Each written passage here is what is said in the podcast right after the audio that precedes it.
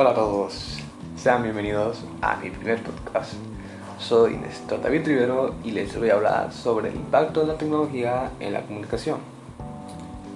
El impacto de la tecnología en la comunicación ha sido sumamente importante a nivel mundial, ya que gracias a ella tenemos muchas alternativas de comunicación. Una de ellas es la Internet las personas pueden comunicar o mantenerse informadas de cualquier cosa que ocurra en el mundo. Este impacto se vio de dos diferentes maneras. Una manera personal y otra manera profesional. Desde un punto de vista profesional, observamos que los medios de comunicación evolucionaron desde que comenzaron solamente con un periódico hasta después la llegada de la televisión y posteriormente la internet.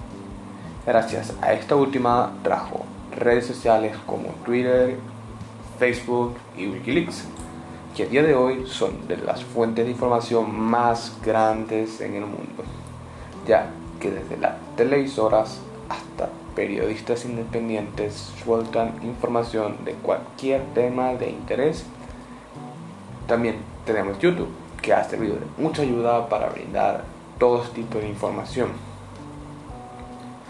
desde un punto de vista personal, la comunicación también evolucionó gracias a la tecnología, sobre todo a la Internet, ya que con esta llegaron servicios de mensajería tales como WhatsApp y Telegram, que con estas nos podemos comunicar con personas que están en todas partes del mundo, cosa que antes no se podía hacer en lo absoluto.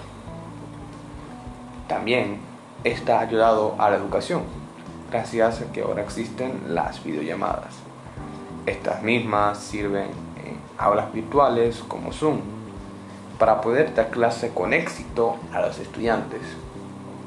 La Internet nos ha podido mantener informados de todo el mundo con solo un clic, siendo este un gran beneficio.